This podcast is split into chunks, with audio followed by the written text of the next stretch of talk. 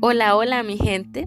Bienvenidos a un podcast más con mi persona Givet Brenes, estudiante de la Universidad Castro Carazo. El día de hoy estaré conversando a lo largo del pod sobre la mediación pedagógica transformadora que nos ofrece el Ministerio de Educación Pública. A continuación voy a irles explicando el tema para comprender un poco más sobre esta transformación.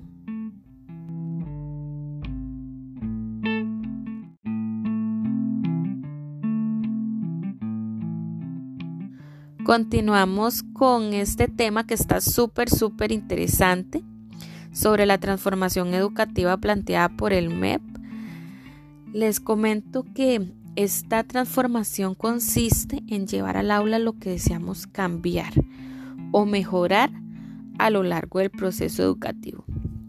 Por ello es que el docente es una parte fundamental para ofrecerles a los estudiantes múltiples maneras de aprender, porque todos aprendemos de manera distinta. ¿Cómo lo podemos lograr? Bueno, por medio de estrategias en las que se logren desarrollar habilidades durante el aprendizaje, tomando en cuenta que algunos aprendemos ya sea de forma visual o auditiva. Por ello es que el mediador, en este caso el maestro, debe propiciar un espacio para todos y así lograr despertar el interés en la persona estudiante, donde se pueda dar un aprendizaje significativo. También tomando en cuenta que la educación está centrada en la persona, es por ello que esta transformación educativa ofrece calidad en la enseñanza.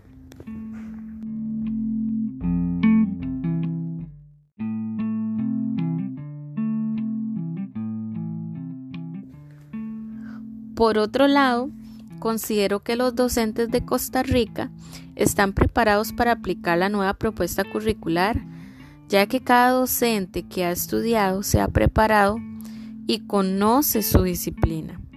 Esto quiere decir que cuentan con los conocimientos teóricos y pedagógicos necesarios para desarrollarse en el área correspondiente y aplicar la nueva propuesta curricular en nuestro sistema educativo. Por ejemplo, si un docente estudió primer y segundo ciclos, tendrá claras las bases para llevar a cabo su labor, sin dejar de lado que en el campo de la labor docente es donde los educadores, ¿verdad? Terminamos o terminan de reforzar su preparación.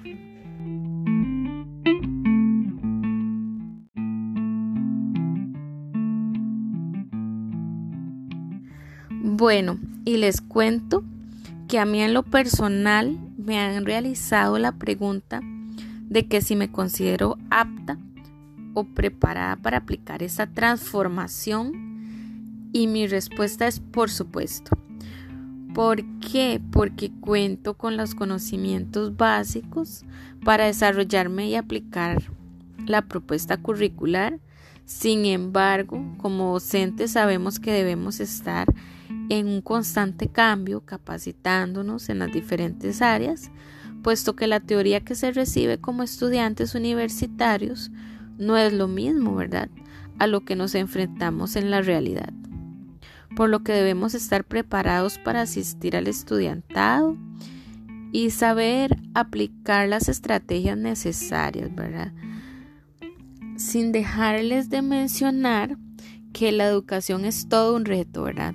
para nosotros como educadores, pero que también es lo que nos hace formarnos para ofrecer cada día una educación de calidad de manera responsable.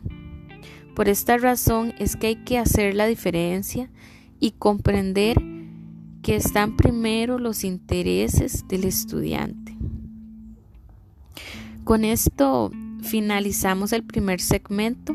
Ya regresamos, vamos a una pausa, no se vayan.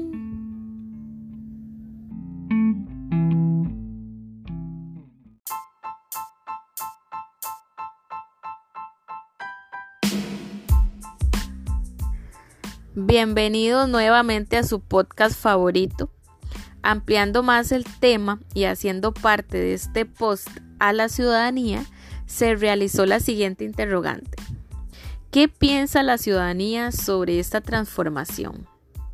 Bueno, en la respuesta número uno mencionaron que esta transformación tiene altas expectativas porque ahora se va a tomar en cuenta los niveles de cada niño porque ahora tienen más oportunidades o formas de pasar el año, por decirlo así, ya que se va a nivelar al niño y no al grado, tomando en cuenta los intereses, capacidades y habilidades de los estudiantes.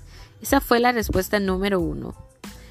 En la respuesta número dos dice que en muchos casos los padres de familia no están enterados en lo que el MEP trabaja o en lo o en cuál metodología trabaja, porque no se involucran tanto con lo educativo. No saben ni de qué les está hablando el docente, porque el grado de escolaridad es muy bajo, lo cual les cuesta entender el lenguaje técnico por más sencillo que sea. También obtuvimos una respuesta número 3, donde dice que algunos docentes respondieron que todo esto es un reto para ellos, porque el MEP pide muchas cosas, solo porque ellos no están en las aulas, o sea, ¿verdad? El Ministerio de Educación. Y que a la hora de ellos, o sea, los docentes, abarcar la metodología que se les solicita, no se logra dar la talla porque el contexto de la comunidad no permite llevarlo a cabo. Estas fueron algunas de las respuestas que nos dio la ciudadanía, ¿verdad? Acerca de la transformación educativa.